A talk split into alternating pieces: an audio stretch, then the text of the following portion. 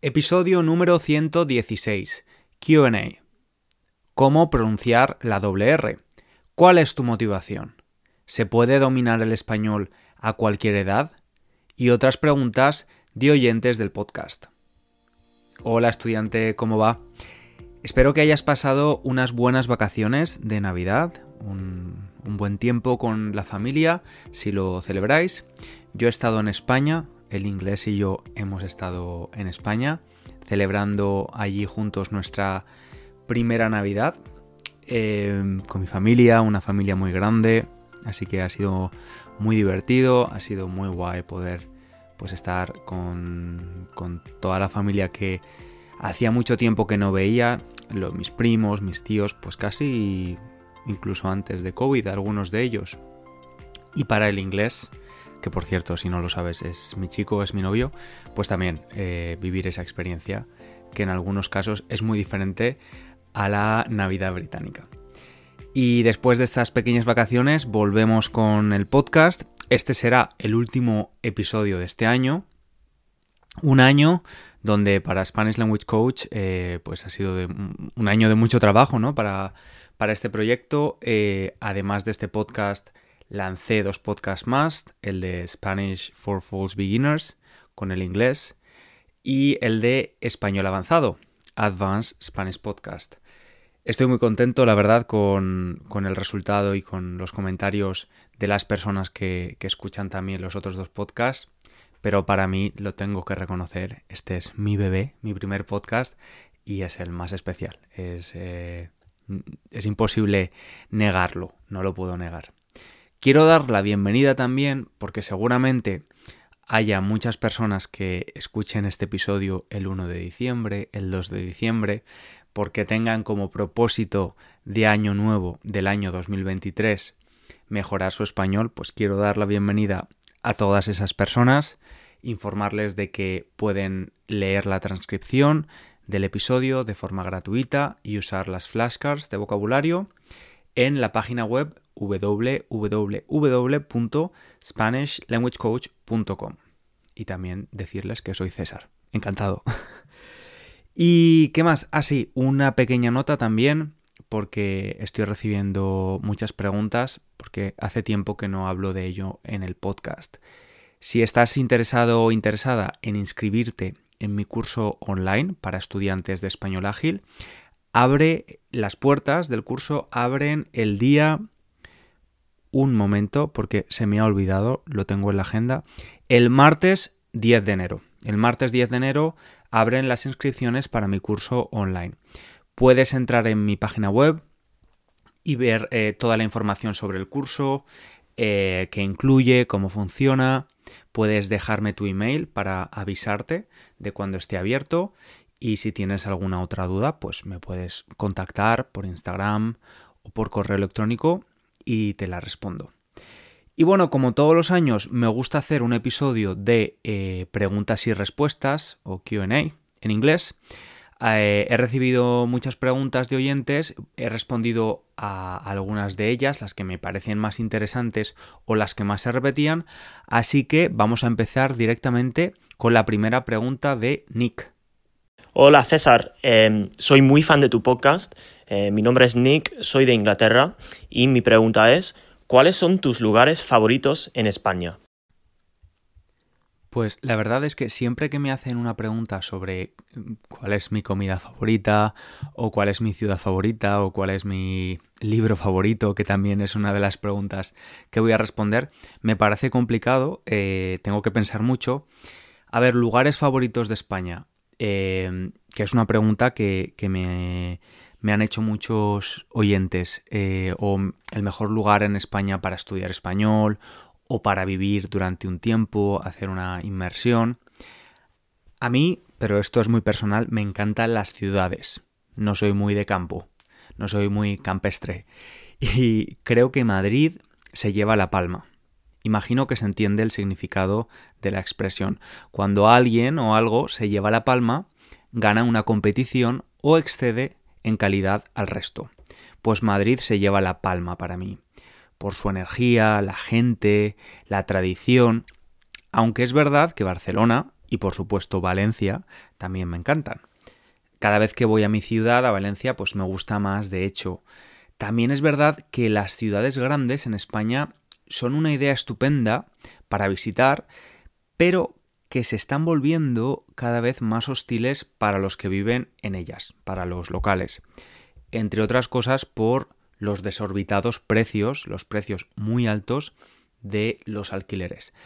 Nick, a tu respuesta, y muchas gracias por la pregunta, te diría que Madrid. Pero es verdad que he vivido en Barcelona y en Valencia, otras de mis ciudades favoritas. Nunca he vivido en Madrid. Siempre que he ido a Madrid he ido de vacaciones. Y probablemente eso también hace que la vea de una forma no muy realista. Y ahora vamos con otra pregunta, esta vez es de una oyente del podcast, pero no es estudiante, de hecho es compañera, es profesora de español, Laura. Hola César, ¿cómo estás? Oye, yo tenía una pregunta, quería saber, ¿qué te inspira para crear tanto material súper práctico y útil para los estudiantes. ¿Nunca te cansas? Es que de verdad ¿eh? es admirable todo el trabajo que haces y todos los recursos que compartes para los estudiantes de español.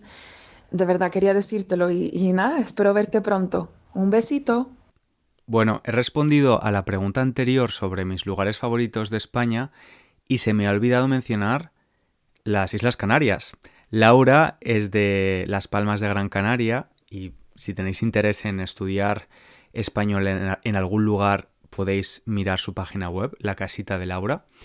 Eh, además está especializada en, esto, ¿no? En, en, enseñar español a expats y a nómadas digitales que van allí un tiempo a aprender y es un lugar estupendo porque el tiempo pues es maravilloso durante todo el año. Y Laura, a tu pregunta, eh, bueno, claro, sí que me canso. Es un trabajo como, como todos, pero es verdad que es un trabajo que me gusta mucho y eso lo facilita todo, ¿no? Yo, en cuanto a la inspiración, tengo una lista de ideas para los temas de los podcasts o de los vídeos de YouTube, eh, una lista de ideas que me sugieren quienes mm, usan mi contenido, los estudiantes. Luego tengo otra lista de ideas que se me ocurren a mí. A veces uso estas listas pero es verdad que la mayoría de las veces, cuando empiezo un episodio, es porque quiero explorar un tema para saber más. Y pienso que si yo quiero saber más sobre ese tema, eh, probablemente haya otras personas que también se sientan así, ¿no? Que será beneficioso para los oyentes del podcast. Pues por ejemplo, en el episodio 98 que hablé de la inflación, cuando se empezaba a hablar de la subida de precios y demás, pensé, bueno, creo que es probablemente muy interesante para todo el mundo, puesto que es algo que nos afecta a todos, saber cómo funciona la inflación, las posibles soluciones, etcétera, etcétera.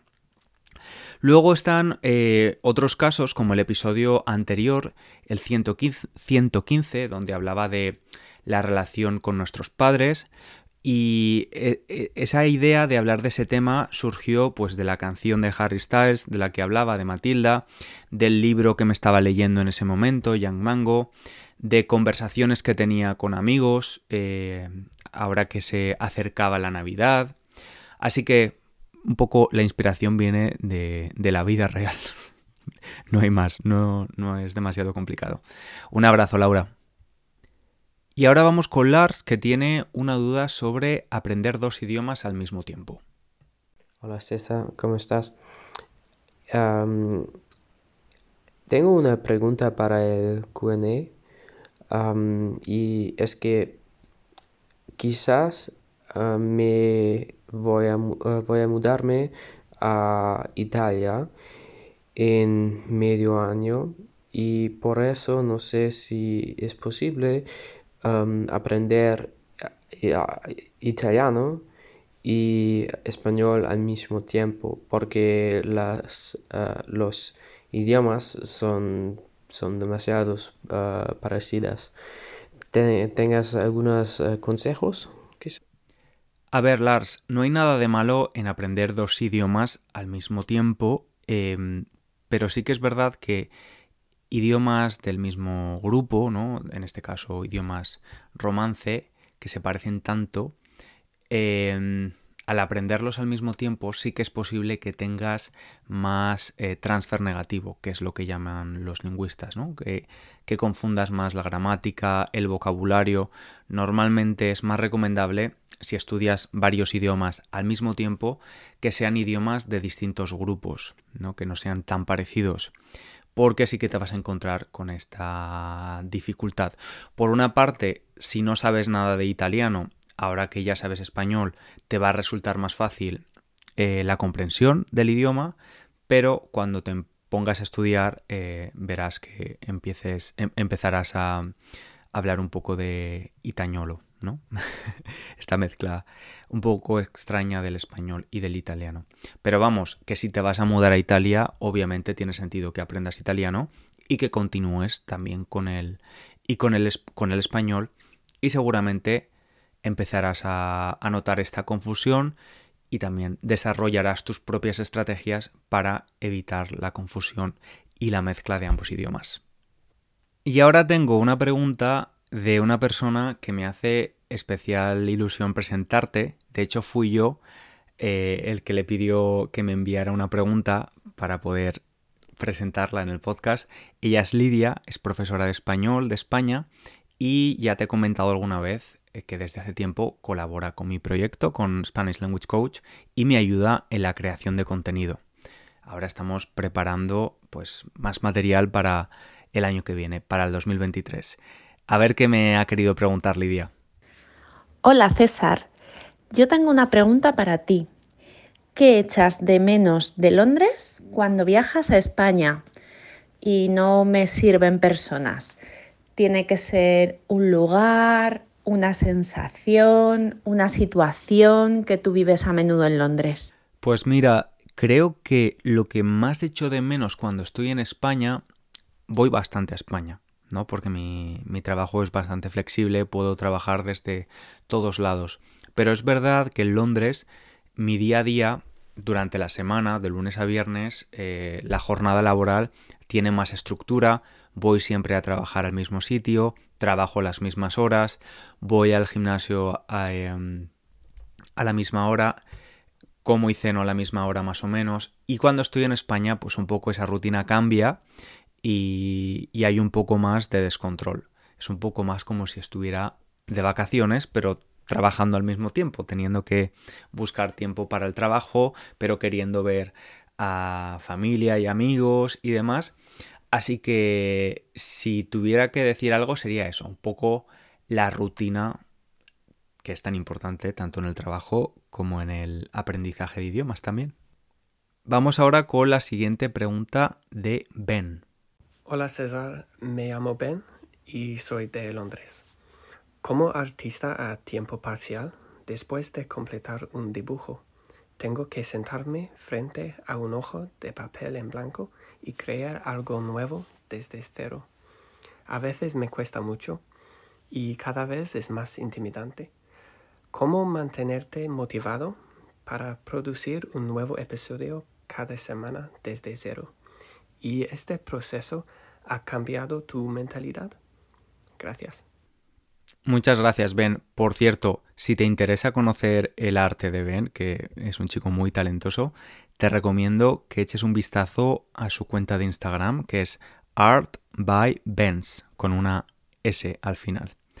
Em, yo le sigo y, tiene muchísimo talento. Me gustan mucho sus dibujos.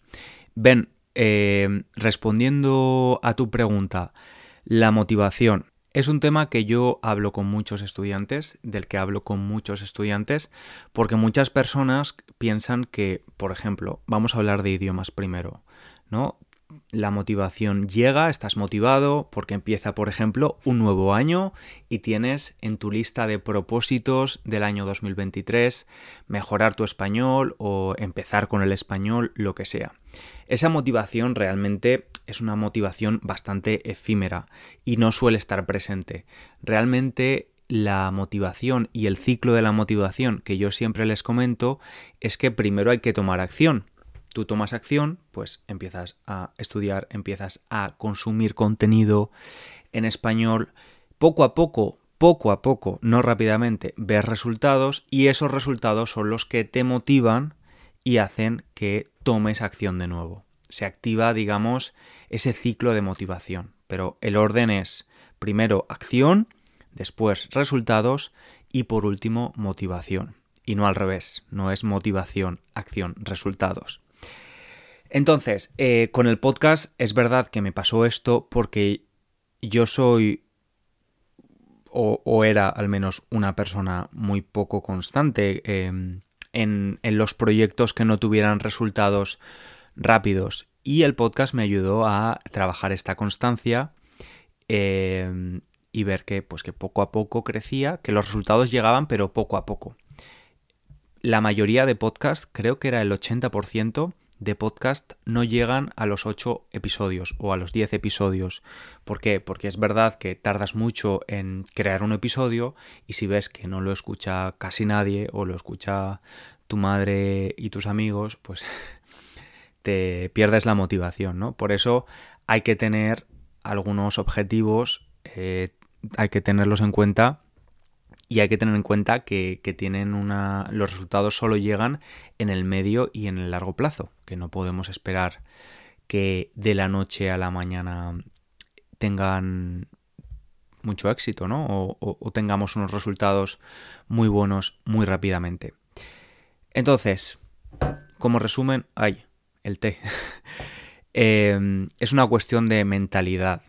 Los atajos los caminos rápidos raramente funcionan y algo de lo que también he aprendido mucho haciendo el podcast o podcasts en plural ahora es que hay que disfrutar del proceso porque, y esta frase me gusta mucho, es de un filósofo español, la felicidad está en la sala de espera de la felicidad.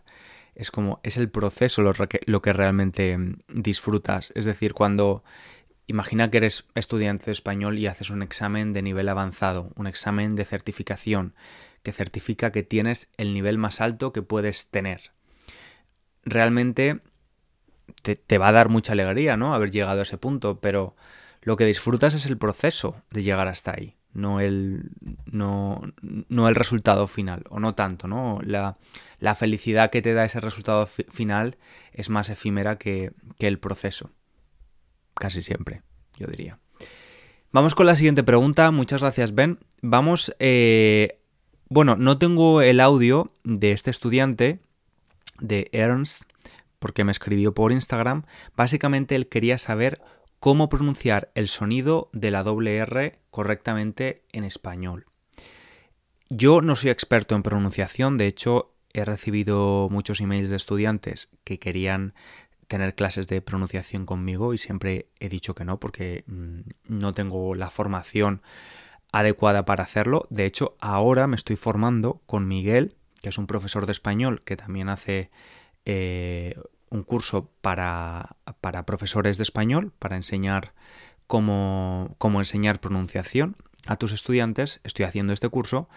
Así que le he pedido a Miguel que por favor respondiera a tu pregunta. Miguel, que lo puedes encontrar en su cuenta de Instagram profedespanol.online. Vamos a ver lo que responde Miguel a esta pregunta tan frecuente entre los estudiantes de español. Para entender por qué nos cuesta decir la R en español si somos angloparlantes, tenemos que entender primero cómo pronunciamos la R en inglés, que es llevando la punta de la lengua hacia atrás, hacia el paladar. En español, este movimiento se hace en dirección contraria. Intentamos llevar la punta de la lengua hacia los dientes. Pero, por suerte, la R suave en español se parece mucho al sonido de la T entre vocales átonas en inglés americano, en palabras como beat it, eat it, Italy. Si puedes pronunciar este sonido, ya tienes la colocación de la lengua para pronunciar la R fuerte, que simplemente requiere más aire para hacer vibrar la lengua. Te recomiendo que practiques simplemente colocando la lengua en esa posición y soltando el aire de forma intermitente con mucha fuerza, como Recuerda que lo más importante es que los laterales de la boca estén tapados por la lengua para que el aire solo salga por el centro con mucha fuerza. Y si aún así todavía no te sale bien, puedes contactar con profesionales como yo para ayudarte con tus dificultades específicas.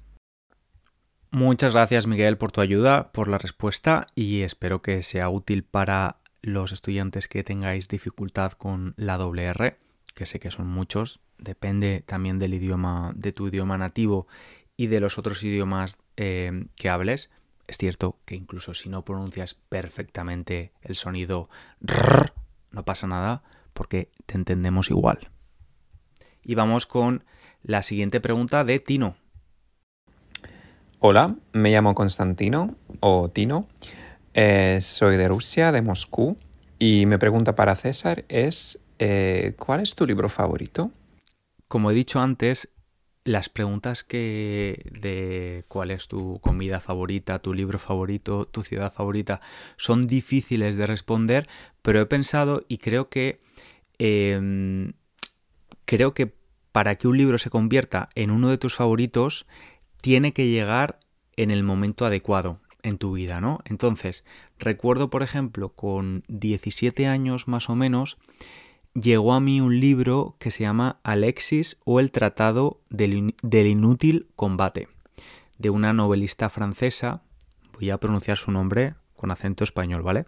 Eh, Marguerite Yourcenar. Es una novela corta y em, creo que es el primer libro que me leí del tirón, es decir, desde el principio hasta el final, sin interrupciones. Me lo leí del tirón, el mismo día.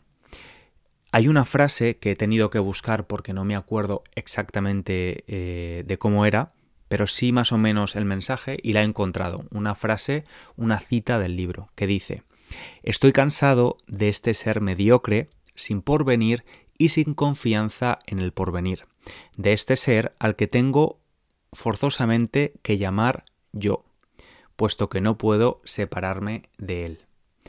Es una frase que resonó mucho conmigo en ese momento, en general toda la historia. Si lo has leído, mm, ya sabes más o menos de qué va. Es una novela que creo que se escribió sobre los años 20 o algo así.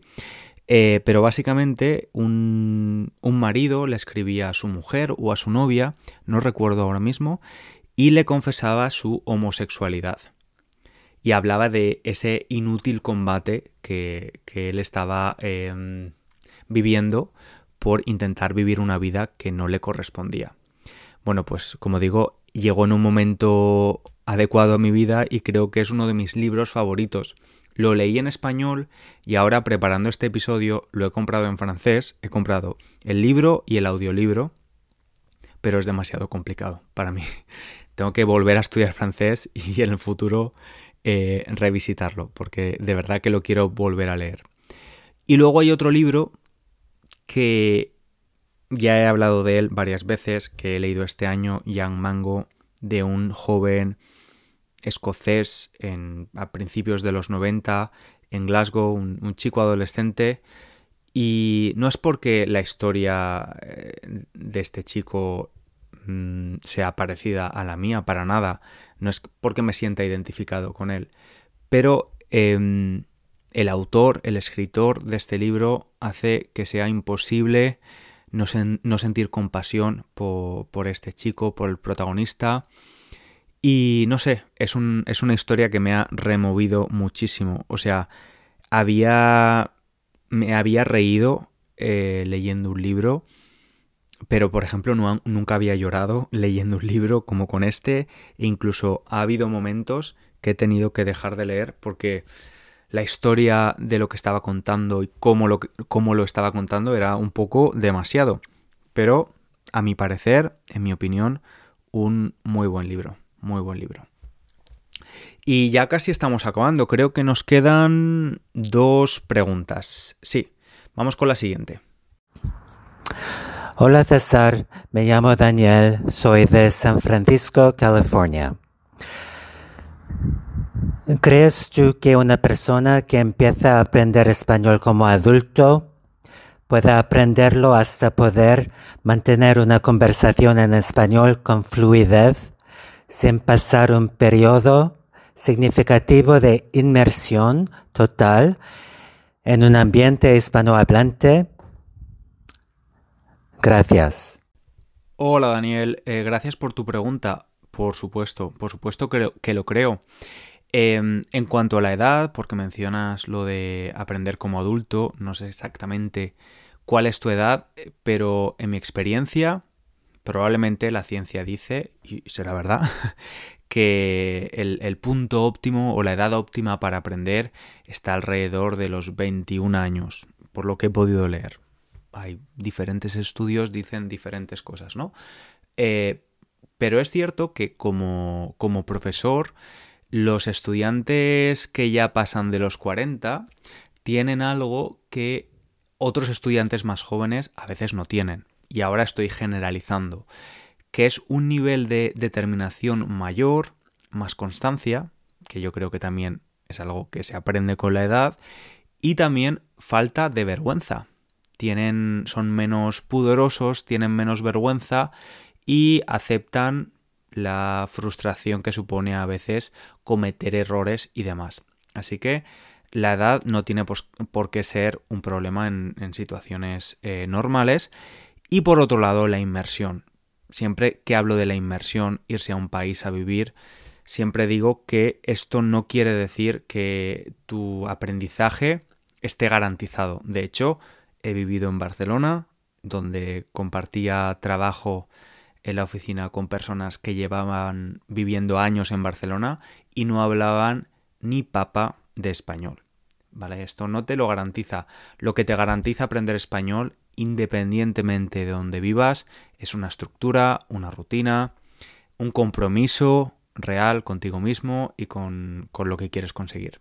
Así que enhorabuena por tu progreso hasta ahora y a por ello. Y ahora sí, vamos con la última pregunta de Eva. Hola César, te habla Eva de Polonia. De verdad estoy muy emocionada hablar en español a nativo como tú eres. En primer lugar, eh, quiero darte las gracias por tu trabajo estupendo. Eh, he estado contigo siguiendo tus podcasts desde hace casi dos años.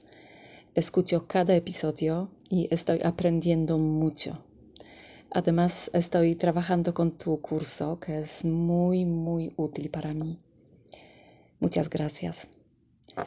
Me gustaría apoyarte, apoyar tu trabajo constantemente y quería preguntarte si piensas en Patreon o alguna otra pista para que, eh, para que nosotros, tus seguidores, puedan apoyarte, apoyar tu trabajo, que, que es muy válido para estudiantes de todo el mundo. ¿No crees que pueda ser una buena idea? ¿Mm? Muchas gracias. Chao. Hola Eva, pues muchas gracias. Eh, la verdad es que la opción de Patreon o Patreon, Patreon, Patreon, no sé cómo se pronuncia exactamente, creo que es Patreon. Em, sí que la consideré en el pasado. Para quien no lo sepa, es una plataforma donde los creadores de contenido de cualquier tipo pueden crear contenido adicional, contenido premium, y tienen que pagar una cuota mensual para poder eh, ver o escuchar o usar el contenido que el creador o creadora haga. Y la verdad es que Eva ahora mismo eh, es que tampoco tendría tiempo material para crear más contenido con los tres podcasts, Instagram, mm, más proyectos y cosas que quiero hacer en YouTube, el curso online español ágil, la creación de nuevos cursos, eh, pues no tengo tiempo. Entonces creo que he encontrado el equilibrio correcto eh, entre poder ofrecer a la mayoría de estudiantes un contenido gratuito que consideran de calidad a través de los podcasts y, otras plataformas y luego para los estudiantes que quieran mejorar su agilidad con el español eh, creé Español Ágil, el curso online. Así que gracias por tu propuesta y sí que la he considerado, pero creo que de momento no, no está en mis planes para el año 2023. Algo que sí que me ayuda muchísimo es que si te gusta mi contenido, pues lo compartas con otros estudiantes de español, que lo compartas en redes sociales o lo envíes por WhatsApp o que lo recomiendes a tus profesores de español o a otros estudiantes y también que valores este podcast o los otros podcasts en las plataformas. En Spotify, iTunes, se puede a veces dejar un comentario o dejar unas estrellas. Eso también me ayuda muchísimo. Por cierto, enhorabuena porque he visto que ya has completado un 84% del curso, estás a punto de acabar, em, así que enhorabuena, de verdad. Muchas gracias a todos los que han enviado una pregunta, gracias a las personas que me habéis estado escuchando durante todo este año. Espero que en 2023 sigamos escuchándonos, aprendiendo juntos, porque siempre lo digo, yo también aprendo muchísimo haciendo esto, eh, aprendo de muchísimas cosas. Gracias por todo el feedback recibido, todos los comentarios, todas las recomendaciones sobre cosas que se pueden mejorar también, porque me ayudan muchísimo y las, las aprecio y las tomo en consideración, de verdad. Así que ahora sí me despido por, por este año y nos escuchamos el año que viene. Un abrazo muy grande. Chao, chao.